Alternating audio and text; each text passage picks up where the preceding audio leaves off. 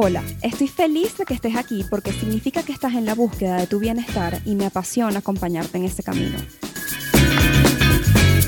Mi trabajo me ha asignado un puesto en primera fila en el espectáculo que significa el hecho de ser humano, donde sufrimos, gozamos, aprendemos y enseñamos.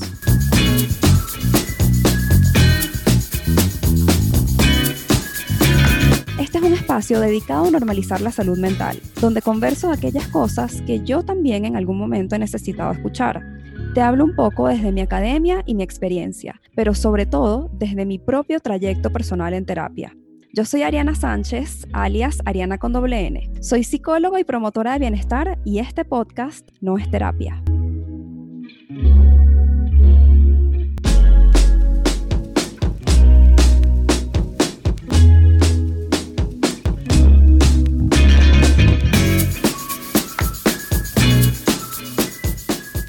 Bienvenido a un nuevo episodio de Nuestra Terapia Podcast. Te saludo con entusiasmo, te saludo con emoción, primero porque he tenido un día súper productivo.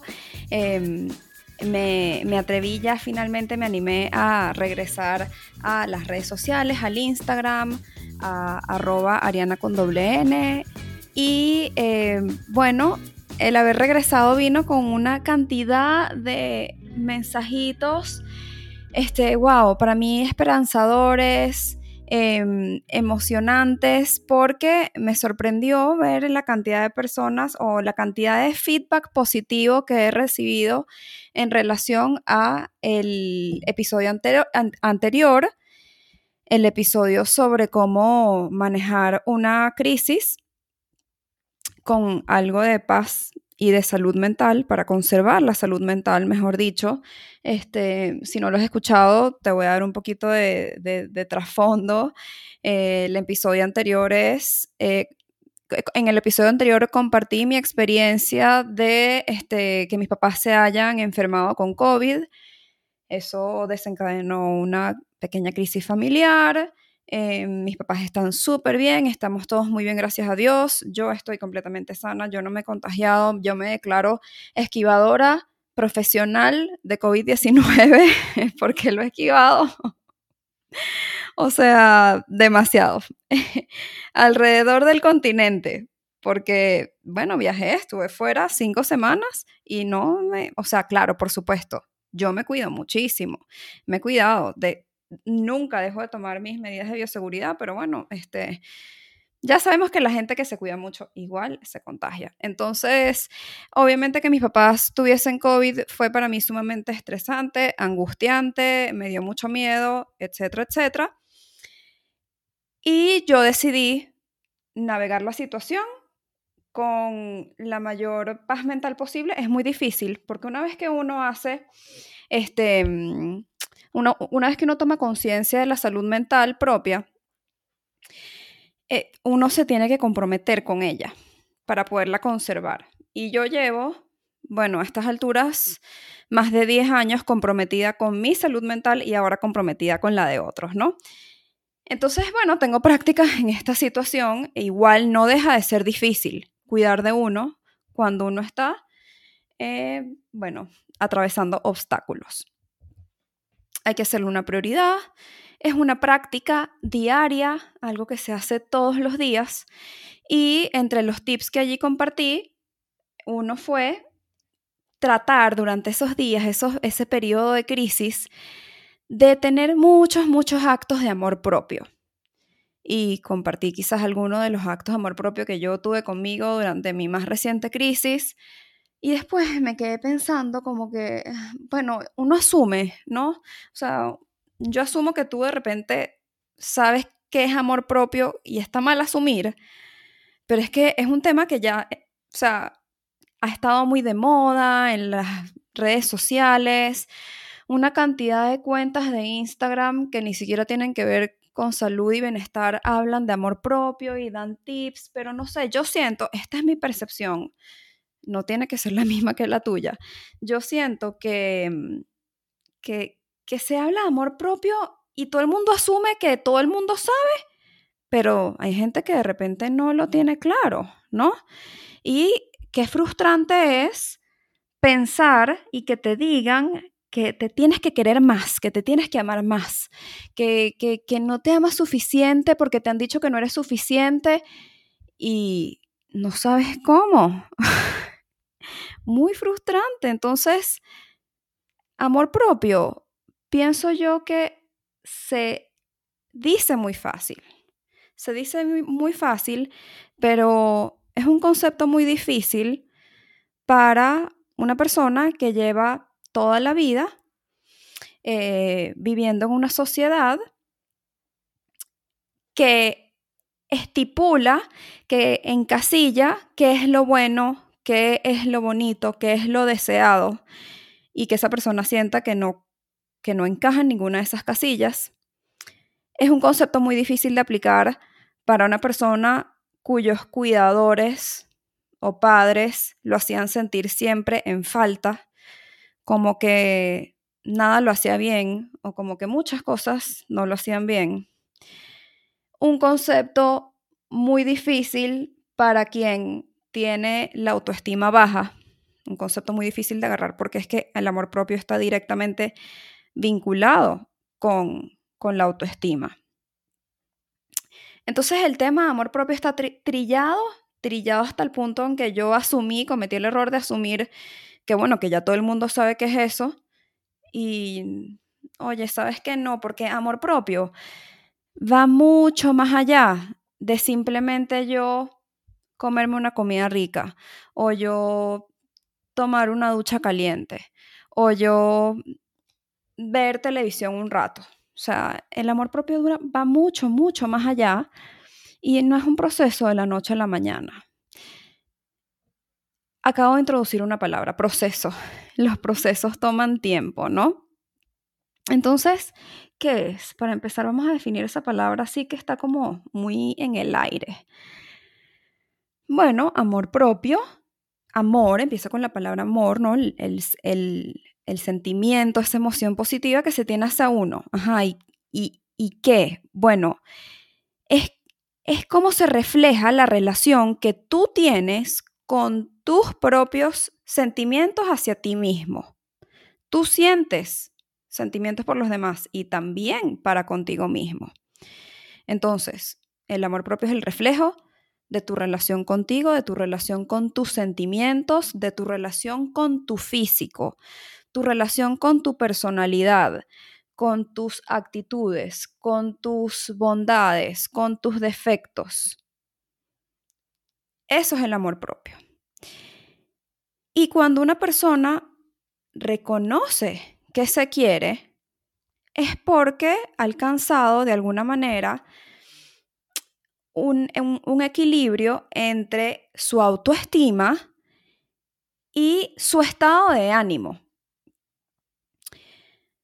Cuando una persona siente que no tiene amor propio, no se siente bien con lo que es, no se siente bien con lo que hace, cree que todo lo hace mal y tiene esta, esta sensación frecuente de, abro comillas, no soy suficiente.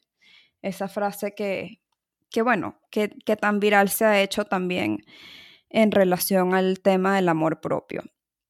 Entonces, como mencioné, es un proceso que toma tiempo, no se da de la noche a la mañana y que tiene una cantidad de pasos. Ya tú sabes que aquí a mí me encanta dar tips específicos, pasos que puedas enumerar, fórmulas que puedas traducir a tu día a día para hacer de el trabajo en tu propia salud mental algo un poco más sencillo y digerible.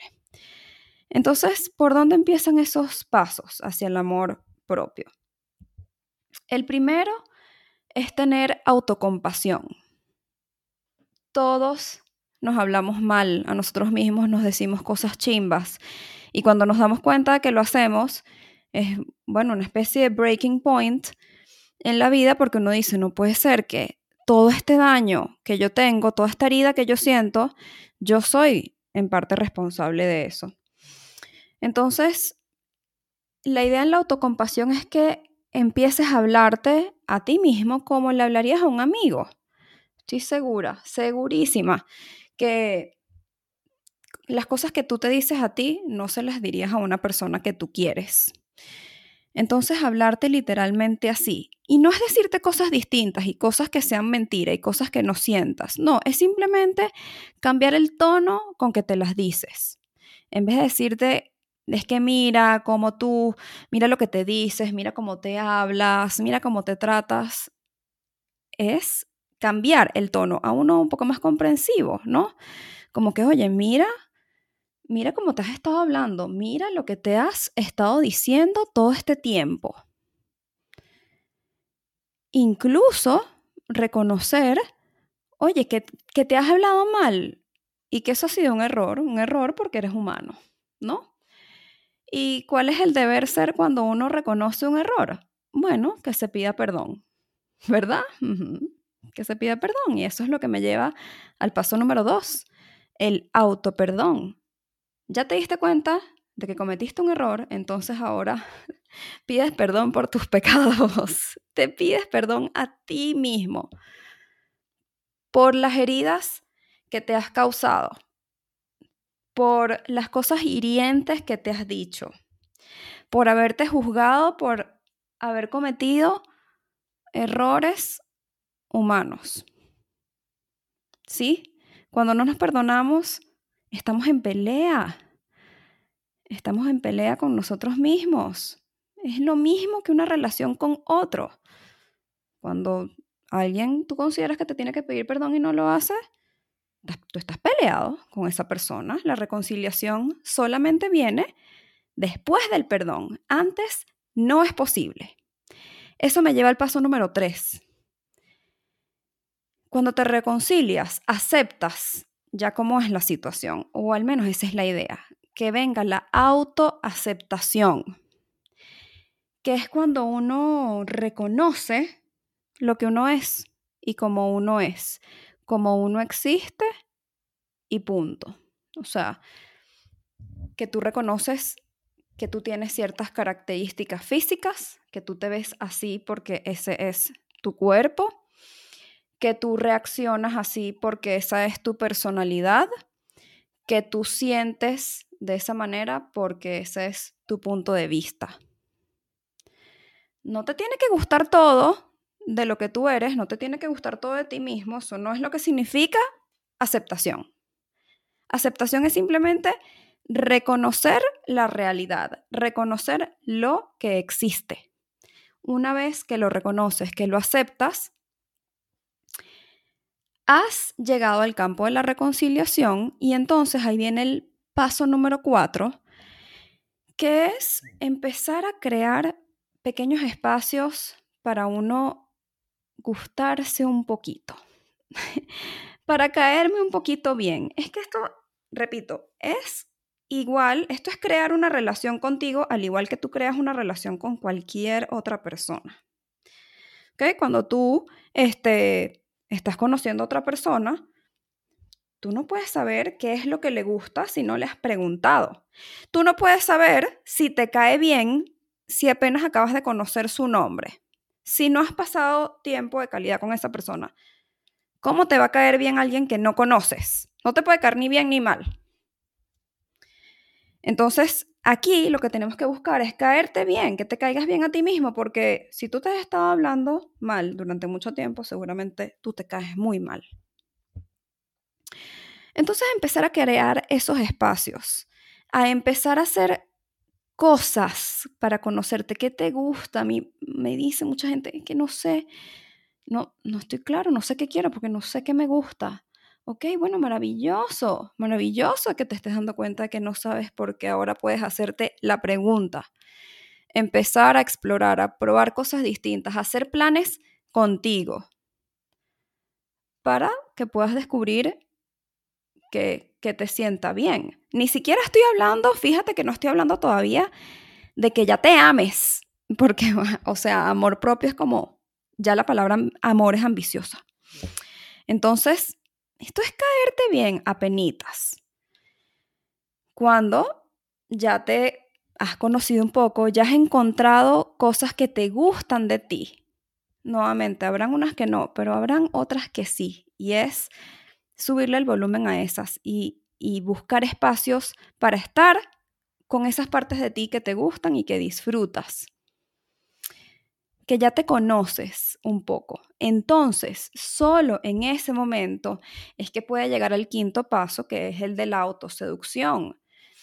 Una vez que ya te gustas, entonces puedes empezar a admirarte. Puedes empezar a respetarte. Y esto no es solo que lo hagas tú conmigo, es que también exijas respeto de otros porque en la medida en la que tú exiges respeto, te crees merecedor del mismo y en consecuencia te sientes más seguro, te sientes menos coartado en tus relaciones. ¿Cuántas relaciones tóxicas no has tenido con otras personas? ¿Te has hecho la pregunta de si tu relación contigo también lo es? Hay que reconciliar porque estoy segura que en algún momento tú has tenido una relación tóxica contigo. Nadie nos enseñó en el colegio ni en la universidad cómo quererse uno mismo, cómo tener una buena relación con uno mismo. Y por eso insisto, el, la salud mental, el amor propio, el autocuidado son tareas diarias que se tiene que practicar un poquito todos los días. Entonces solo en ese momento en el que ya te gusta pasar tiempo contigo, es que te crees merecedor de pasar tiempo contigo, te respetas, te admiras y esto va acompañado de que ya tú hayas empezado a establecer límites saludables. Este va a tener que ser un tema para otro episodio, pero siempre el amor propio, la construcción del mismo va de la mano de saber establecer límites con los demás y contigo mismo también, porque tú también te tienes que establecer límites. Y también va acompañado de que ya tú hayas empezado a establecer un estilo de comunicación asertivo. ¿Ok? Esto ya tiene que, que, que empezar a ocurrir desde antes. Nuevamente, la comunicación asertiva es un tema para un futuro episodio. Hoy me quiero centrar en el tema del amor propio. Entonces, abre tus espacios para estar contigo, para saber qué es lo que te gusta este, vela por tus derechos y eh, vela porque los demás también los cumplan. Es la única manera en la que te puedes sentir seguro contigo mismo, seguro en ti, en tu cuerpo, en tu cabeza, a pesar de que tengas muchas inseguridades. Pero solamente cuando te quieres es que puedes protegerte. Es por eso que decidir cuidar de tu salud mental es también un acto de amor propio. Es más, es que eh, hablando de actos de amor propio, yo hasta creo un filtro en Instagram, no sé si sabes, no sé si lo has utilizado, se llama Amor Propio por Ariana con doble N. Lo me lo hizo, por si acaso tienes la duda, te haces la pregunta, me lo hizo arroba soy Leiva, una diseñadora digital súper cool que hace un trabajo bien chévere con esto de los filtros. Ella me ayudó y allí yo las, las opciones que pongo, lo que siempre doy es, este, bueno, haz cosas, haz cosas que se sientan bien, ¿no? Como tomar una ducha, como llamar a un amigo, como tener tu sesión de terapia, todos esos son actos de amor propio. Lo que pasa es que tú tienes que aprender a definir tus propios actos de amor propio, porque para mí puede ser una ducha caliente y para ti puede que sea la lectura y para mí quizás un rato de lectura no es un acto de amor propio. Entonces, yo te puedo dar ideas, pero la verdad es que tú tienes que tener muy claro. Y ojo, hay veces que el acto de amor propio no es como que lo que más te gusta o lo que mejor, mejor se siente en ese momento, pero quizás es lo que tú sabes y lo que tú crees que en verdad te va a hacer sentir bien. Por ejemplo, puede ser que hacer ejercicio te dé demasiado fastidio pero si tú sabes que, oye, que después te vas a sentir mucho mejor, entonces un poco empujarte a que lo hagas es lo que verdaderamente significa un acto de amor propio, que tú sepas que es algo que te va a caer bien. Y como sabes que te va a caer bien, no vas a cortarlo de tu to-do list. No te vas a sacar a ti de tu agenda. Estamos muy acostumbrados a dejarnos fuera de la agenda cumplimos con todos los demás y no cumplimos con nosotros mismos. Entonces, usted quiere amarse, usted quiere tener amor propio, empiece a cumplir consigo mismo. Gracias por acompañarme, nos vemos en la próxima.